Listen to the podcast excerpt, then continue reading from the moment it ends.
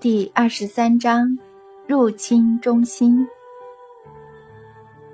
当然，我期待看到的是能够征服整个星球的超级星际科技，但映入眼帘的却是，我想我们俄国、美国和其他军事专家都没想过，竟然有这种武器。能够如此轻易地征服他们应当保护的领土，各位亲爱的读者，在你们读下去之前，先试着想象入侵地球的外星入侵中心应该会有什么设备，再看看实际上是什么样子。入侵中心的外观是这样的：一间巨大的方形房间。每一面都是我们地球上的国会内部，而且是以实际大小打造而成。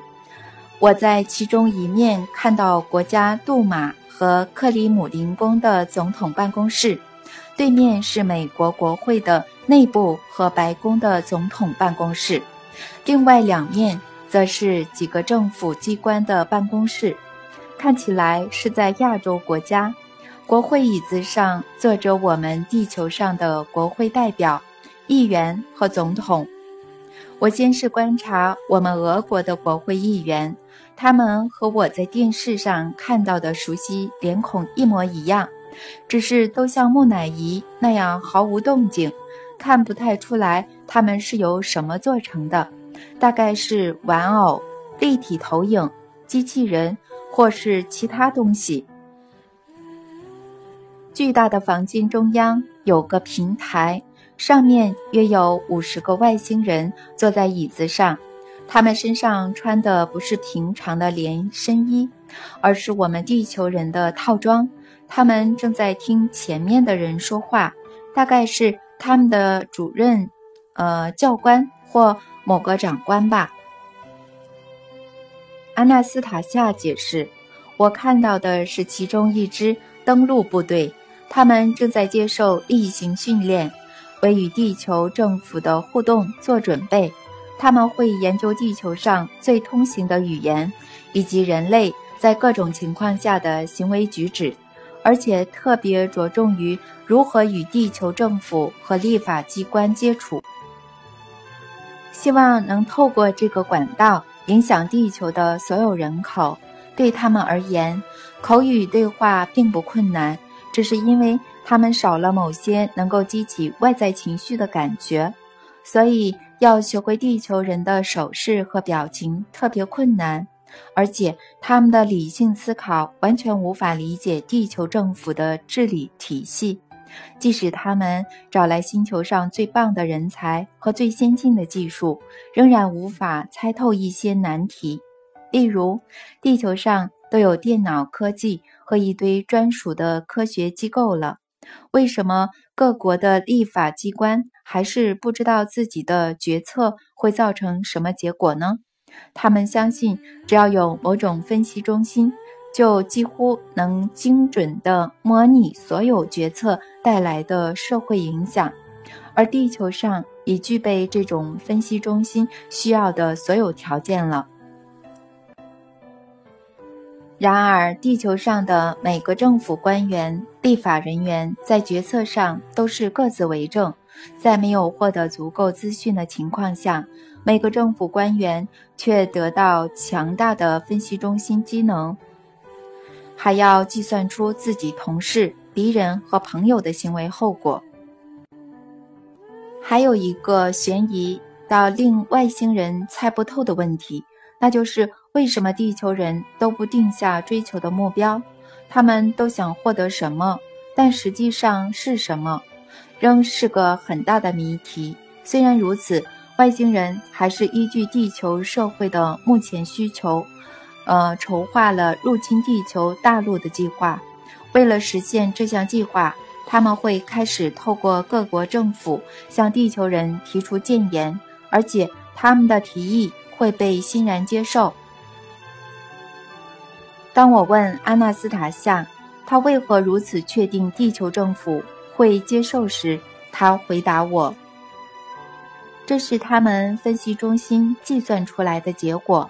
他们的结论是对的。现代大多数地球人的意识程度，会将外星人的提议视为宇宙智慧的至高人性展现。什么提议呢？可怕的提议，弗拉迪米尔。我不喜欢说这个。至少告诉我重点吧，毕竟我很好奇，是哪种可怕的提议竟会被你我住的地球欣然接受？外星人计划先派三架飞行器的小队登陆俄国领土，然后对着包围他们的军队表示希望与政府谈合作事宜。他们会向军队表明自己是宇宙最高智慧的代表，并且展示他们优越的科技。军方、学界和政府开会讨论后，大概会在十四天后邀请他们说明提议。但首先必须检查与他们沟通是否安全。外星人会同意接受检查，并以书面和影像的形式说明提议。书面用字和现代公文非常类似，只是内容会极其简单。内容大概会是这样：我方为外星文明之代表。拥有优于银河其他智慧生物的最高科技发展，在此将地球人视为我方在智慧方面的兄弟。我方已准备好与地球社会分享多个科学领域和社会制度的知识，并提供我方的科技，请过目我方的提议，从中挑出最适合的方案，来改善地球每一社会成员的生活。接着就是各种具体的提议，主旨最后会是这样：外星人会提供自己的科技，保证所有国民领有综合食品，为每个达到成年的人迅速建造住家，就是你刚才看过的那种房间，只是功能没这么多。举例来说，他们会将自己的微型工厂引入国内。把外星人的工厂与现有工厂整合，但大约在五年后，地球的所有科技都会被淘汰，换成更先进的科技。每个希望工作的人都保证有工作。除此之外，为了维护设备的运作，每个地球人都必须付出最低限度的劳动。与外星人签约的国家将会受到完全的保护。不会遭到其他国家的武力侵犯。在采用新社会制度及科技辅助生活的社会中，将不会有任何犯罪。在配合你的房间里，你需要的一切只会听从你的语音指令，对你特有的音色做出反应。每天在你用餐之前，房间的电脑会依据你的眼球、吐气成分和其他参数。判定你的身体状况后，开出综合食品的适当成分。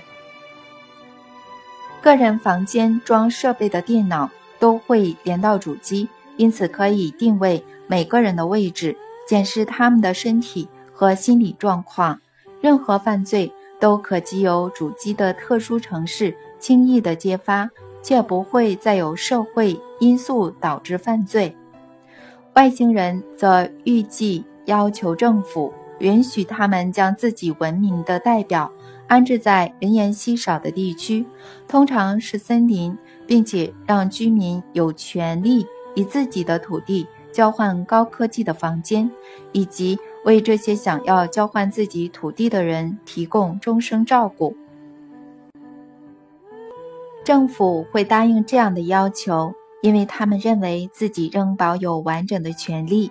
一些教派会开始宣传这些外星人是神的使者，因为他们不否认地球上的任何宗教，而不相信外星人具有神性完美的宗教领袖会发现自己无法与他们抗衡，因为在签约的国家里，大多数的人都会接受他们，其他国家会开始寻求与他们合作，在他们登陆地球的九年后，新的生活方式。会迅速地植入所有大陆、所有国家，所有媒体会宣传新的科技成就和社会制度。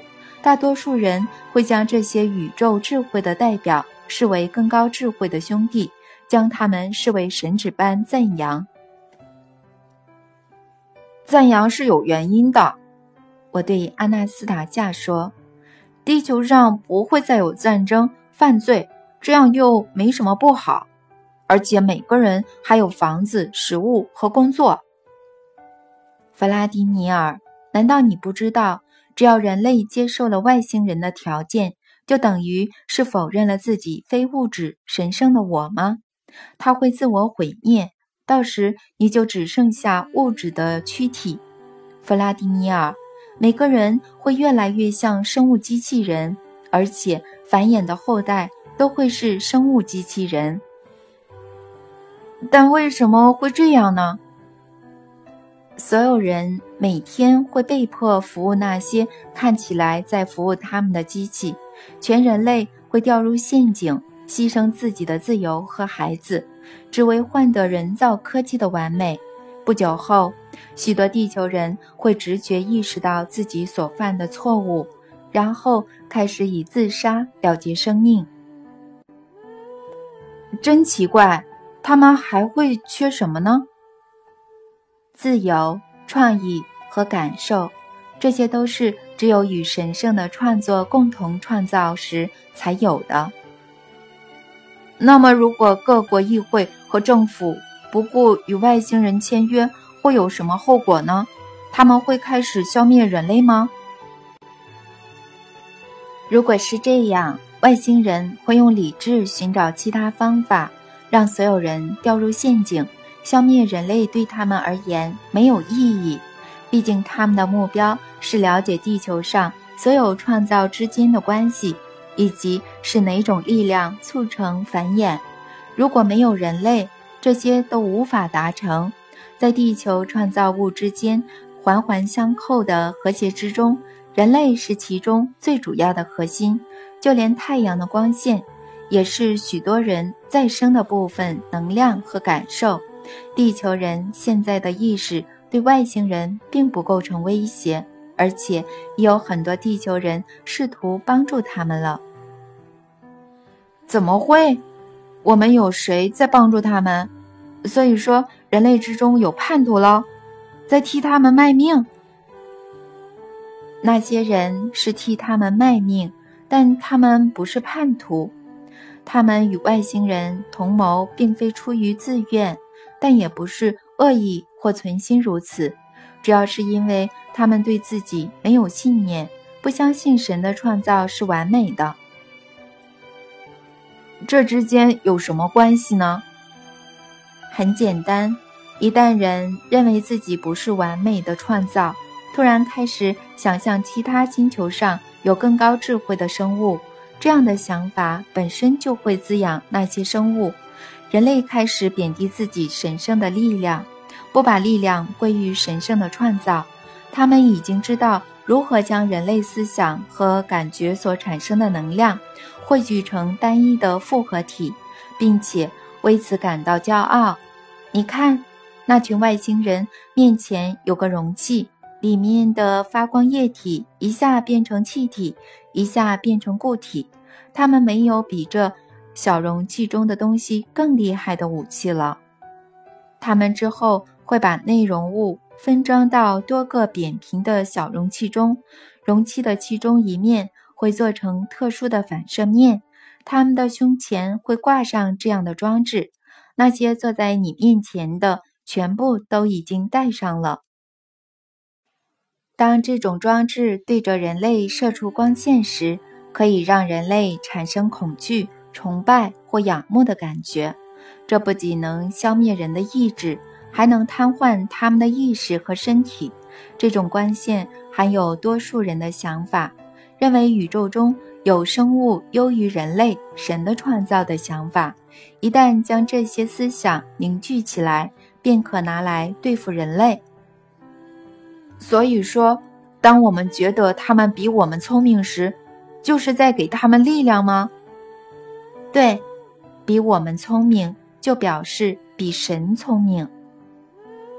这和神有什么关系？我们都是他的创造，当我们认为银河中有更完美的世界时，就表示我们觉得自己不完美，神的不完美创造。天哪，他们已经在外星世界中汇聚很多这样的能量了吗？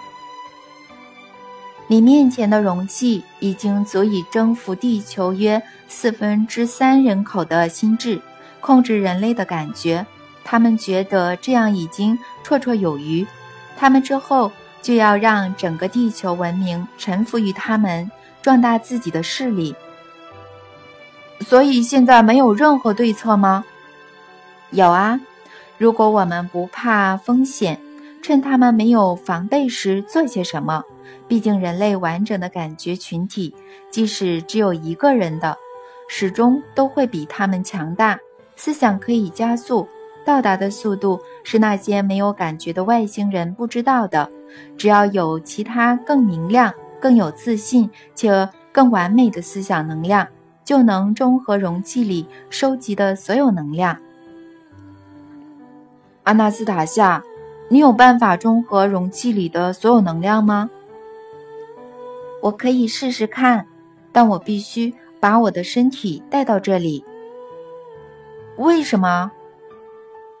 感觉群体在没有身体的情况下不会完整。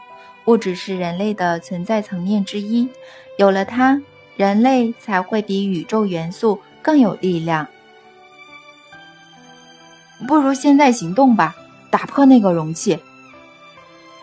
我现在就试着做点什么。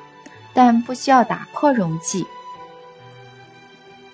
突然间，我看到阿纳斯塔夏的躯体在我面前，一切就和森林里的一样。她穿着短衫和裙子，她赤脚站在地板上，接着忽然不疾不徐地走向坐在发光液体面前的外星人。他们看到了阿纳斯塔夏，但这些。毫无情感的外星人脸上没有露出一点情绪，只是坐着一动也不动。过了几秒后，所有人才开始有动作。他们仿佛收到某人的指令，突然起身，握住胸前的徽章。所有徽章射出光线，全部照向朝他们走近的阿纳斯塔夏。他停了下来，摇晃了一下。往后退一小步后，站稳身子，他脸上带着微笑，继续缓慢而充满自信地赤脚前进。外星人徽章发出的光线越来越亮，汇聚成一道光芒，射向阿纳斯塔夏，看起来像是会把他身上的衣物瞬间烧成灰烬。但阿纳斯塔夏仍继续往前走。接着，他突然伸出双手。有些光线照到手掌后反射消失，剩下的光线接着开始变弱。外星人和刚才一样站着不动。阿纳斯塔夏这时走向容器，双手贴着容器来回抚摸，对他轻声说了些话。容器里的液体突然晃动起来，接着光线慢慢减弱。不久后。液体变成淡淡的蓝色，就像是地球上一般的水。阿纳斯塔夏走到墙边一个像是地球冰箱的机器，用手按住机器，轻声说了些话。机器掉出许多带有颜色的方形药片，阿纳斯塔夏则拉起衣角接住。他走向仍站着一动也不动的外星人，想把机器掉出来的药片拿给站在最外围的外星人。外星人有了动作，似乎要伸手去接，却突然停了下来，望着站在所有人面前，应该是队长的外星人。阿纳斯塔夏就这样伸着手站在他面前约半分钟。他后来走到队长的面前。伸手要把药片给他，队长停顿了一下，才拿起药片往嘴里放。阿纳斯塔夏绕了一圈，所有外星人都静静地接过他给的药片，然后吃掉或吞掉。他在走回我身旁的路上，回头向那群已经坐下的外星人挥手，几名外星人也起身对他挥手致意。他走回我身旁，带着疲惫的语气对我说：“我们该回去了。他们吃了加速思考的药片，就让他们试着思考刚刚发生的事吧。”结束了。我依然躺在森林的草地上，仿佛从很沉的睡梦中醒来。时间似乎才过不久，但我的身体却觉得有了充分的休息，似乎这一觉睡得很沉很香。但我的头脑中好似狂涛巨浪，却有思绪四处乱窜。我在那颗星球上看到的景象，完全留在我的脑海。到底是怎么一回事呢？是梦、催眠，还是两者都是？我不知道。我根本无法相信能够实际看到地球以外的星球景象。我问了坐在旁边的阿纳斯塔夏：“到底是怎么一回事啊？是梦吗？还是催眠？我都还记得，但是现在头脑好乱。”他回答：“弗拉迪米尔，是哪种力量让你看到其他星球的景象？就随你怎么想吧。如果你对这个问题感到不安，把它当做是一场梦也可以。但这些都不重要，重要的是本质。你从这些景象中得出的结论和感受。我暂时离开一下，你先想一想吧。好。”你去吧，我会好好想一想。我开始一个人思考刚刚的景象，我自然而然把这当做某种催眠的梦境。阿纳斯塔夏走没几步，又突然转身走回我身旁。他从短衫的口袋拿出某样东西，打开手心要拿给我。我在他的手心看到。看到一个奇怪的药片，跟在那颗星球上看到的一样。拿去吧，弗拉迪米尔，不用怕，你可以吞下去。这是刚刚在那颗星球上用地球的草做成的，它可以加速你的思考，大约会持续十五分钟，让你可以快一点领悟一切。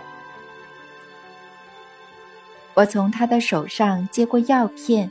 并在他离开后吃了下去。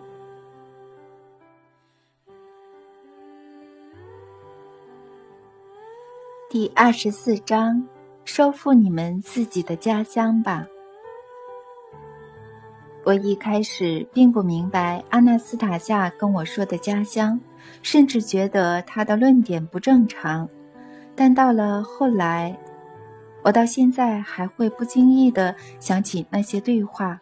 想起他是如何回答我的问题，我问他该怎么做才能消弭星际和地球的战争，不再有坏人，生出健康又幸福的下一代。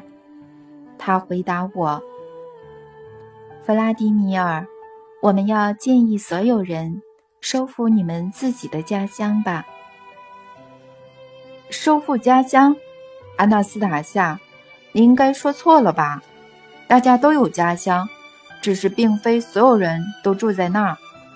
你要说的不是收复家乡，而是回到家乡才对吧？弗拉迪米尔，我没说错。现在这个星球上，大多数的人完全没有家乡。怎么会没有呢？俄国人的家乡就是俄国，英国人的家乡是英国。所有人都会在某个地方出生，也就是说，人会把自己出生的国家称为家乡。你觉得自己的家乡应该是由不知何人定定的界限来界定吗？不然呢？这是常理啊！所有国家都有国界。但如果没有界限，你要如何决定自己的家乡在哪里呢？看我在哪里出生，无论是城市或乡村，或许也可以说整个地球是所有人共同的家乡。整个地球可以是这里每个人的家乡，全宇宙都可以抚爱人类。但要实现这一点，必须将所有的存在层面结合为一点，在里头自行创造爱的空间，而这个点就叫做家乡。宇宙间最好的一切都将与你的家乡接触，与家乡的空间接触，你会透过这一点感受到宇宙。拥有无人能及的力量，其他世界会知道你，万物会像神，我们的造物者所希望的那样为你服务。阿纳斯塔夏，你还是说的简单点，我完全不懂你说的存在层面，要如何将它们结合在一起？还有什么我可以称为家乡的那一点？那我们得从出生说起，好，就从出生说起。但你不要只是一直讲，嗯，也要用现代人可以理解的话来解释。比方说，呃，在现代的生活条件下，嗯，你对家庭的产生、孩子的出生和抚养有何看法或想象呢？该如何生出幸福的下一代？你可以定出这样的计划或蓝图吗？可以说吧，但别只是说森林里的生活，或是谈论深奥难懂的意象科学，不会有人懂的，只有你。我还没说完这句话，脑中就涌现了不止一个，而是一大堆问题，特别是为什么我会开始好奇。这位泰加林隐士会怎么评论我们的生活呢？他从何得知我们生活的外在细节，甚至知道多数人的内在感受呢？这个深奥难懂的意象科学到底有什么样的可能性呢？坐不住的我起身徘徊，想要冷静一下，试着弄清楚、了解这些不可思议的现象。我开始这样推论。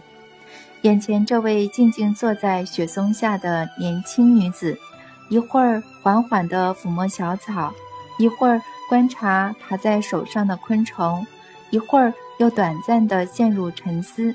她坐在这座泰加林里，远离城市和国家的生活纷扰，远离文明世界的所有战争和变故。要是他真的完全理解这种意象科学呢？如果？他可以借助它来影响人类呢？可以对社会发挥比政府、议会和多数教派还大的影响力呢？真是难以置信，太神奇了。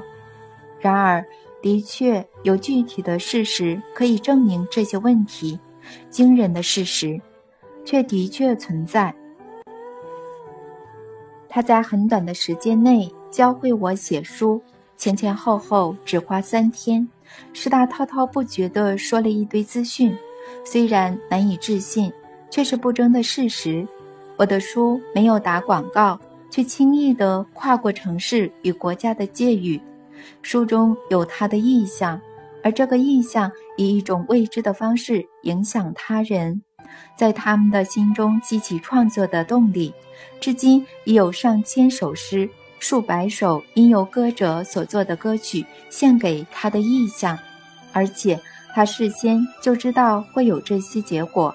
我曾在第一集写过他对此的描述，当时什么都还没发生，所以我只觉得他在胡说八道，不切实际。可是现在一切还真的如他所说的发生了，即使到了写下这些句子的这一刻，仍有许多。不可思议的事情陆续发生。一九九九年七月，专业出版社出版了五百页的读者信函和诗歌选集。这本选集是在书商公认的七月淡季出版，即发生了不可思议的事：首刷一万五千本，在一个月内销售一空；二刷的一万五千本也立刻卖完。或许这对追求轰动效果的媒体而言，没什么大不了。但它背后代表的特殊意义，早已超越了那些只依附于青山色的报道方式。这个结果实在令人难以置信。想不到阿纳斯塔夏的意向正在改变社会的意识。读者感受到采取行动的必要性，国内外开始有人自行以他的名字组织读书会和读者中心。新西伯利亚有药厂在生产他所说的雪松油，在新西伯利亚州一座小村庄的居民开始重组设备，运用他说的技术制造有疗效的油。城市的人也前来帮忙。是他说过，西伯利亚的乡村会获得新生，孩子会开始返乡探望双亲。他把到国外朝圣的人带回了家乡。光是在过去两年内，他所说的格连吉克近郊石墓，就有他的五万多名读者参观。许多人在这些早先被遗忘的圣地周围种了鲜花，打造了菜园。许多城市开始按照他的方法种植雪松和其他植物。托莫斯克州州长只是成立一间名为“西伯利亚野生植物”的企业，至今已将四千棵雪松树苗送往莫斯科。科学家也在讨论他，他那活生生且自给自足的实体意象，已经在俄国造成热潮。但只有俄国吗？哈萨克有一群女性预计筹资拍摄有关阿纳斯塔夏的电影。哇！哈萨克女性想要拍摄有关西伯利亚隐士的电影，她的意向开始引领着众人，但是会走到哪儿呢？是靠着什么力量呢？有谁在帮助他呢？他或许拥有某种不可思议、前所未有的力量。但他怎么还是待在自己的林间空地，和以前一样与昆虫玩耍呢？当那些知识分子在争辩他是否真的存在时，他只是直接做出行动。他的行动是看得到、摸得到、也尝得到的。他所谓的意象科学又是什么呢？在泰加林时，这些想法有点难倒我。我想快点反驳或证实这些想法，不过身旁只有安娜斯塔夏可以问。我现在就要问他，他不会说谎的。我要问他，安娜斯塔夏，告诉我，嗯，你完全了解意象科学吗？你拥有那些古代祭司的知识吗？我着急地等待他回答，他却用平静的语气。不慌不忙地说：“我知道祖爷爷教给那些祭司的知识，还有祭司不让他说出来的事情。我自己也试着去理解、感受新的知识。我懂了，就和我想的一样。你比所有人都懂意象科学，在众人面前创造自己的意象。很多人觉得你是女神，善良的森林精灵。”弥赛亚，读者在信里都这样称呼你。你告诉我要真心诚意地写出一切，仿佛高傲和自负是莫大的罪恶。在所有人面前，我看起来就像是个蠢蛋，而你却是被捧得高高在上。你早就料到这一切了吧，弗拉迪米尔？我对你毫无隐瞒。阿纳斯塔夏从草地上起身，双手垂于两侧，站在我的面前。他看着我的眼睛，继续说：“现在不是每个人都了解我的意向，但以后在众人面前出现的其他意象，也会是我的意象。我的意象会像是清洁妇，只清除重要事物的蜘蛛网。”什么蜘蛛网？你说清楚一点，阿纳斯塔夏，你还想创造什么呢？我想在世人面前，嗯，赋予神的意象，让大家明白他的伟大梦想，让每个活着的人都能感受到他带有爱的渴望。现代人会在此生过得幸福，所有的孩子都能住在他的天堂乐园。我不孤单，你也不孤单，天堂乐园将会成为共同的创造。等一下，我发现你的言论会让很多教导瓦解。这些教导的创始人和追随者不仅会攻坚你，还会诋毁我。我为什么要趟这种浑水呢？我不会把你说的神全部写进书里。弗拉迪米尔，你之所以会害怕，只是因为你觉得要对付连你自己都不知道的人。不。我很清楚，各种宗教的领袖都会抨击我，唆使狂热的信徒与我对立。不是他们，你害怕的是你自己，弗拉迪米尔。你羞于出现在神的面前，你不相信自己全新的生活方式，你觉得自己没有能力去改变。这和我有什么关系啊？我和你说的是神职人员。他们已经有很多人回应你的言论了。他们怎么跟你说呢？各不相同，有人反对，有人支持。曾经有位乌克兰的东正教神父带着教徒来找我，他想要表达他们对你的支持，可是他只是个小镇的神父。你说来找你的只是个小镇的神父。这句话是什么意思呢？意思是说，还有其他层级更高的，所有人都听从他们，一切都由他们决定的神职人员。但是你要知道，你所谓的高层当初也是从小教堂做起。这不重要，我依然不会写的，除非有大教堂的高层。嗯，我在说什么呀？毕竟你自己会预知一切，告诉我吧，以后会有谁反对你、帮助你呢？究竟会不会有人提供协助呢？哪种阶级的神职人员可以说服你，让你更勇敢呢？弗拉迪米尔，至少不低于修道院院长或主教。你能举出任何一位吗？他只用了一眨眼的时间思考。似乎立刻看穿了时间和空间。他接着说出了令人讶异的回答：“已经有人提供协助了。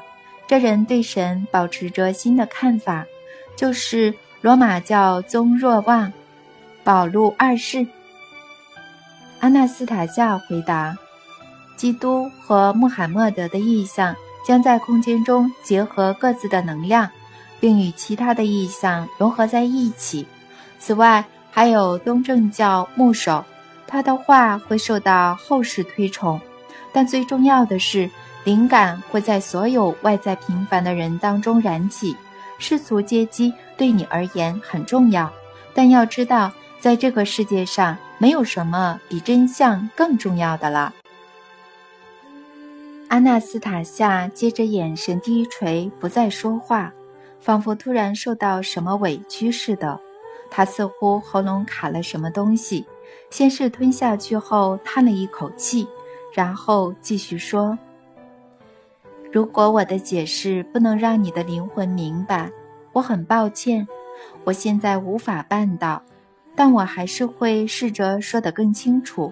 只要你和大家说，说什么？”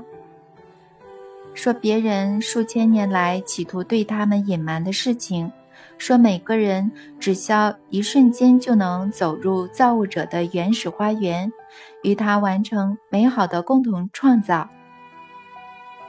我能感受到他内心的激动，我不知为何也跟着兴奋起来。你别担心，告诉我吧，阿纳斯塔夏，或许我可以了解并写下来。他接下来说的话都是以非常具体、简单的方式表达。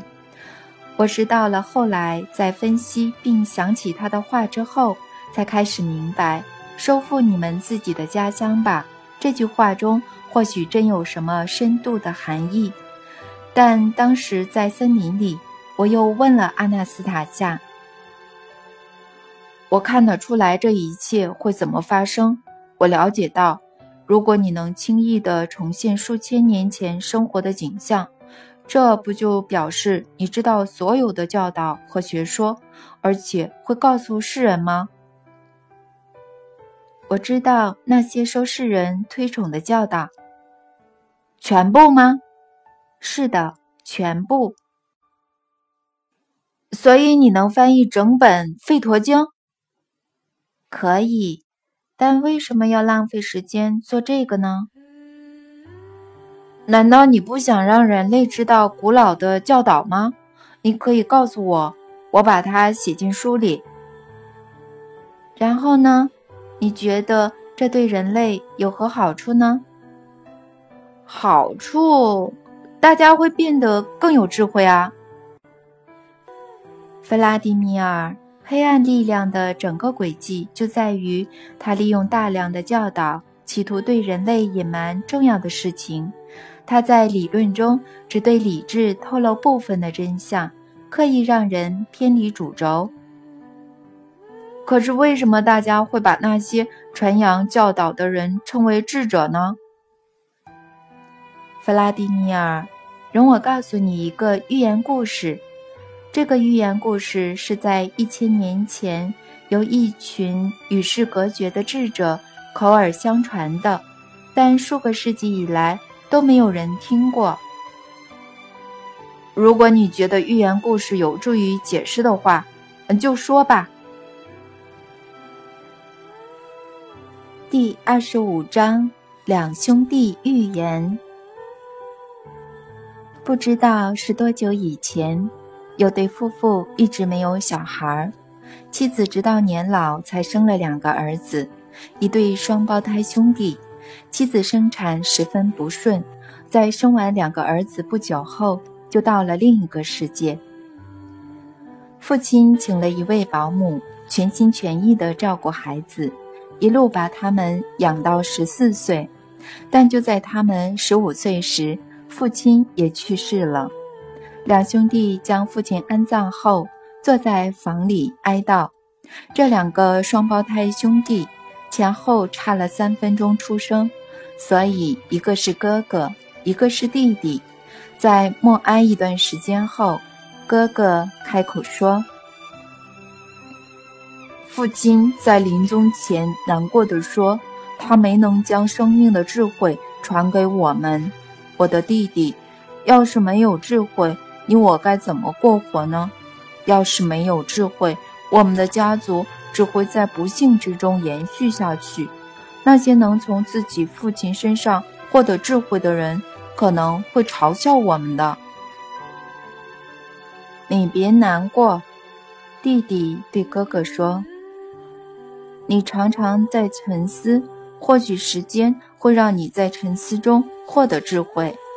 我一切都听你的，我不用沉思也能过活。”也依然觉得生活很美好。只要看到日出日落，我就很开心了。我就单纯的过生活，忙田里的事情。你可以好好学习智慧。同意，哥哥对弟弟说。但待在家里是求不到智慧的，这里没有，没有人把智慧留在这里。也不会有人把智慧带给我们，但身为兄长的我，为了我们俩，为了代代相传的家族，我决定要找出世间的所有智慧，我要找到并带回家里，送给后代子孙和我们自己。我要把父亲留给我们的所有贵重物品带在身上，然后走遍天涯，拜访世界各地的智者，学习他们的所有理论。然后回到我出生的地方。这会是条漫长的路，弟弟语带同情地说：“我们有一匹马，你就带着那匹马和马车吧，东西能载多少是多少，才能减轻一路上的负担。我会留在家里，等着你成为智者归来。”兄弟俩分离了许久，年复一年，哥哥拜访了一位又一位的智者，去了一座又一座的教堂，学习东西方的教导，又走遍大江南北。他拥有惊人的记忆力，敏捷的头脑，能快速地领会一切，并轻松地记住。哥哥花了六十年左右，游历全世界。走到头发和胡子都已灰白，他好学的头脑仍继续流浪，精进智慧。这位年迈的流浪者成了最有智慧的人，开始有众多弟子跟随他。他对着这些求知心切的脑袋大方地讲道：“弟子无论是老是少，无不敬佩地专心聆听。他的名声总是在他抵达前便传遍邻里。”村里都知道将有一位伟大的智者来访，他就这样带着荣耀的光辉，身旁围绕一大群奉承的弟子，回到他六十年前年仅十五岁时离开的家。这这位头发灰白的智者一步一步地靠近他出生的村庄，村里的人都上前迎接。头发同样灰白的弟弟也开心地跑出来，他在成为智者的哥哥面前低下头，喜极而泣地低语：“祝福我吧，我的智者哥哥，回我们的家，让我洗涤你长途跋涉的双脚。回我们的家，我睿智的哥哥，好好休息吧。”他以庄重的手势嘱咐所有的弟子。要他们留在山坡上，接受村民的迎宝礼，展开智慧的对谈。接着，他便跟着弟弟回家。这位德高望重且灰发苍苍的智者走进上层宽敞的房间，疲惫地坐在桌前。弟弟开始用温水帮他洗脚，同时听着他的智慧言论。哥哥告诉他：“我完成了自己的责任。”学到许多伟大智者的教导，也建立了自己的理论。我不会待在家里太久。现在我的任务是要指导他人。不过，既然我答应过要将智慧带回家，我会以行承诺，在家里待上一天。在这段期间内，我亲爱的弟弟，我会告诉你最有智慧的真理。首先是。人人都应该住在美好的花园。弟弟用编织精美的干净毛巾将哥哥的脚擦干净，尽心尽力地想让哥哥开心。他告诉哥哥：“你面前的桌子上有我们花园种的水果，尝尝看吧。我把最好的都摘给你了。”哥哥若有所思地吃着各种漂亮的水果。接着继续说：“地球上的每个人都应该种一棵家族树。当他去世后，这棵树将成为他留给后代的美好纪念。它会成为后代净化呼吸的空气。我们都应该呼吸好的空气。”弟弟露出慌张的神情，急忙地说：“我睿智的哥哥，抱歉。”我忘记开窗，让你呼吸新鲜空气了。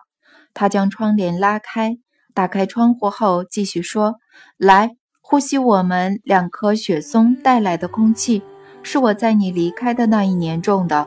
其中一棵是我用自己的铲子挖洞种下树苗，另一棵是用我们小时候你常玩的铲子挖的。”哥哥看着雪松，陷入沉思，接着说。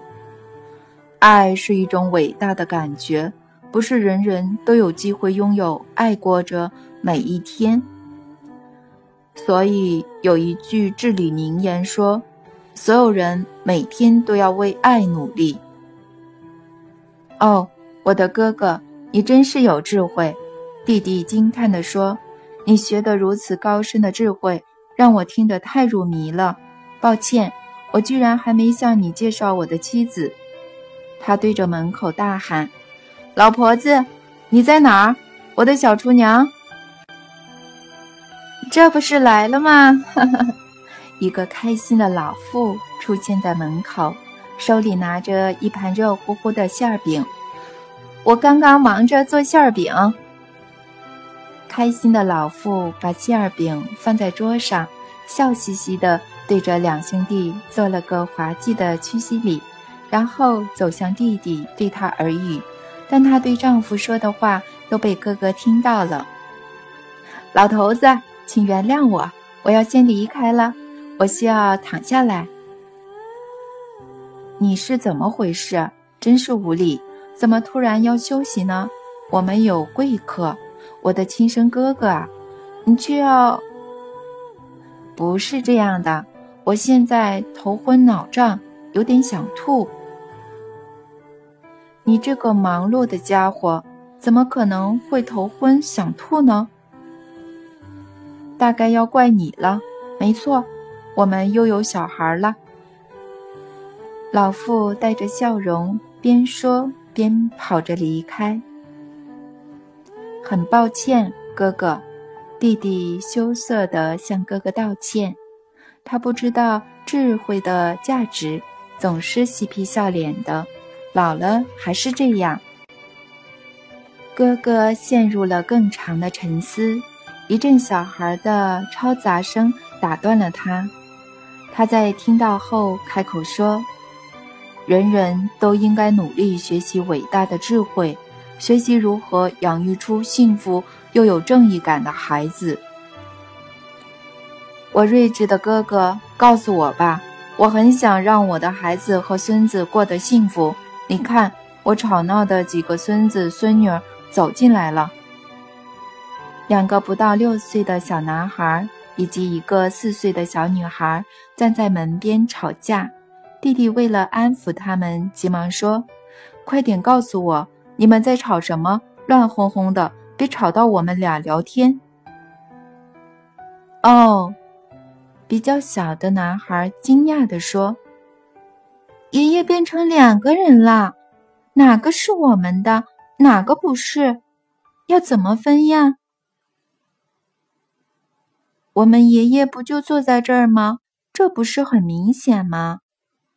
接着，小孙女跑向弟弟，脸颊紧紧贴着他的大腿，玩着他的胡须，对他叽叽喳喳地说：“爷爷，爷爷，原本是我一个人要来找你，想给你看我学的新舞步，可是两个哥哥自己跟来，一个想找你一起画画，你看，他带了画板和粉笔；另一个带了长笛和笛子。”他要你吹给他听，爷爷爷爷，但我才是第一个决定来找你的人，你要和他们说了，叫他们回家。爷爷，不对，我才是第一个要来画画的，哥哥是后来才决定要来吹笛子。带着薄画板的孙子说：“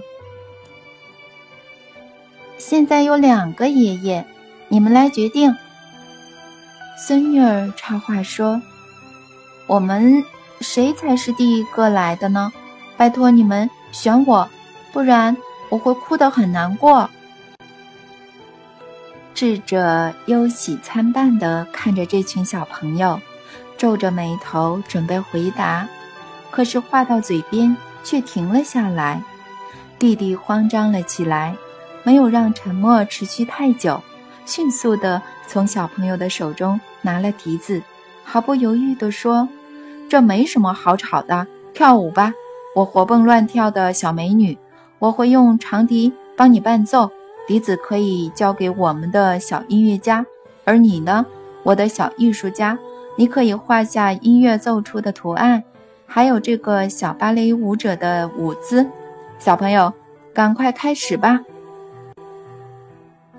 弟弟用长笛吹出美丽愉悦的乐章，孙子孙女儿同时入迷地跟着他，扮演着他们最爱的角色。未来的大音乐家试着跟上长笛的旋律，脸上泛着红晕的小女孩，像个芭蕾舞灵，开心地跳着自己的舞步。未来的艺术家勾勒出这个开心的画面。智者不发一语，他懂了。当眼前欢乐的场景结束时，他站起身子说：“弟弟，你还记得父亲的旧凿子和锥子吗？请你拿给我，我想在石头上刻出自己学到最重要的一课。我该走了，可能不会再回来。不要未留我，也不要等我。”哥哥离开了，这位灰发苍苍的智者和弟子一起走到一块大石头前，旁边有一条道路绕过这块大石，那条引领流浪者离乡背井到远方寻找智慧的道路。白天过去了，到了晚上，这位年迈的智者还在石头上敲敲打打，他想要刻出一段文字。就在他精疲力尽地完成后，他的弟子念出石头上的那段话：“流浪者啊，你要寻找的其实都在你的身上，你不会找到什么新的，相反的，每走一步就会有所失去。”阿纳斯塔夏说完预言后，安静地用询问的眼神看着我。大概是在想，我懂不懂这个预言吧？阿纳斯塔夏，我知道这个预言是在说，哥哥谈论的所有智慧，弟弟都已经在生活中实践了。但只有一点我不懂，是谁教弟弟这些智慧的呢？没有人。在灵魂被创造出来的那一刻起，宇宙所有的智慧就永远的存在每个人的灵魂中了。只是常有智者的灵魂狡猾的卖弄聪明，为了自身利益，将人偏离最重要的事情。偏离最重要的事情，那是什么呢？